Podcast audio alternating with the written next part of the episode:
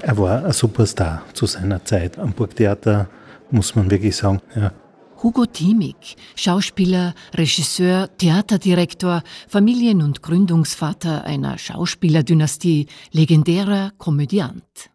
Er hat angefangen als Naturbursch, als schüchterner Liebhaber. Das fällt alles in das Repertoire des Lustigen und Komischen. Und er ist ein sehr beliebter Schauspieler gewesen, nicht nur bei den Fans, sondern auch bei den Kollegen. Es gibt immer wieder in den Zeitungen Berichte, dass er diesen und jenen Kollegen einen Scherz gespielt hat, aber harmlos. Und die Fotos schlagen natürlich auch in diese Richtung.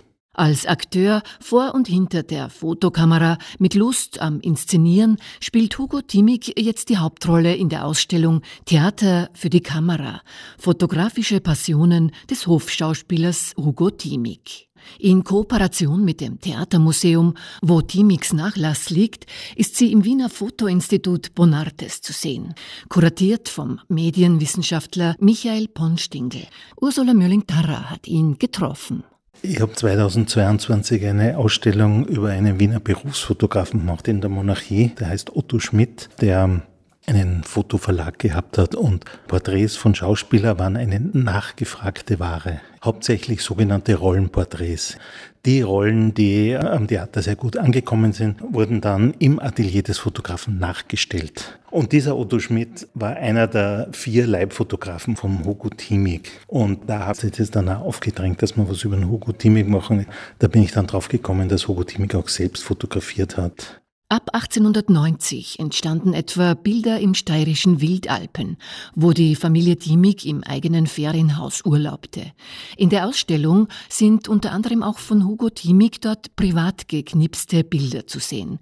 Später wurden solche Aufnahmen auch in Zeitungen abgedruckt. Es verschwimmt Privates und Berufliches. Wie die Kinder spielen Kasperltheater, ja. Oder hier der Weltspiegel, eine Berliner Zeitschrift 1912. Er ist zum Burgtheaterdirektor bestellt worden und hat hier ein privates Porträt hergegeben. Das sind sozusagen als Wurzelsepp inszeniert, ja, das aus seiner privaten Spaßproduktion ist, wird dann auf einmal auf dem Titelblatt einer Zeitschrift. Das andere, was er gemacht hat, ist seine Kinder zu inszenieren. Ja, hier sieht man ein Genrebild, die Kinder als Soldaten, die Zigaretten rauchen. Solche Bilder gibt es genügend, ja. Und die sind dann in die Öffentlichkeit gelangt und in Zeitschriften abgebildet worden, wie die Schauspielerkarrieren der Kinder begonnen haben.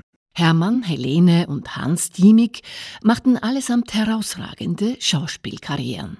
Helene war mit Max Reinhardt verheiratet, Hermann mit Wilma Degischer.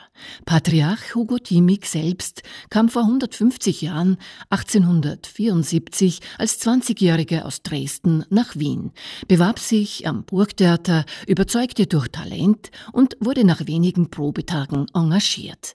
Damit wurde er Hofschauspieler 1897 Regisseur und 1912 Direktor des Burgtheaters. Auch das war damals schon ein Politikum. Das Burgtheater sollte ein Österreicher leiten und kein Deutscher oder so.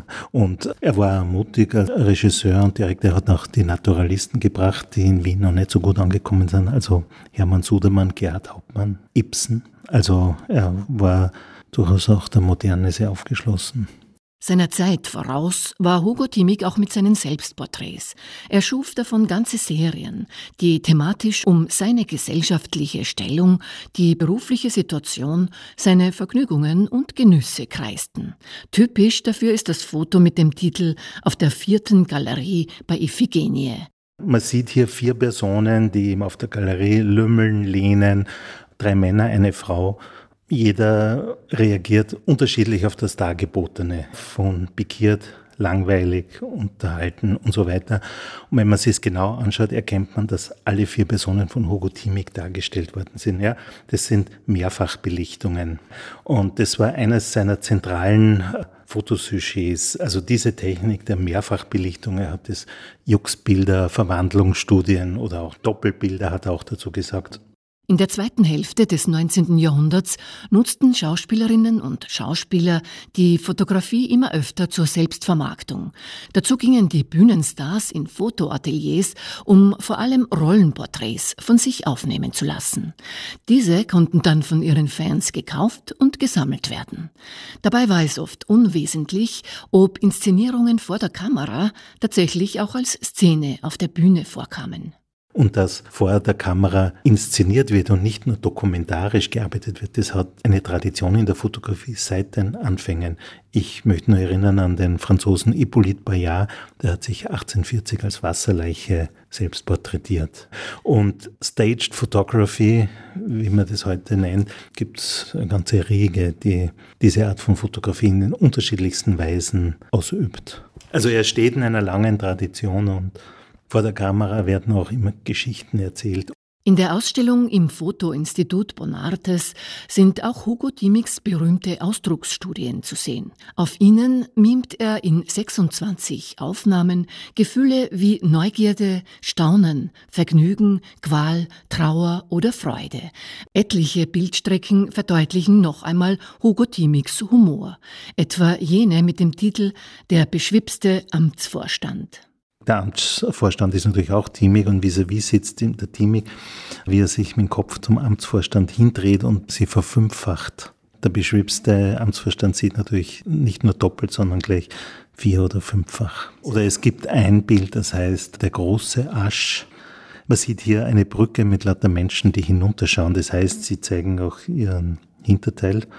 Aber mir hat dann wer darauf hingewiesen, dass darunter der Aschbach fließt.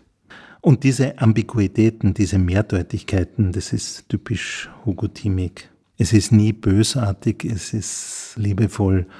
Und Komiker sind natürlich Experten darin, Schwächen der Menschen aufzuzeigen.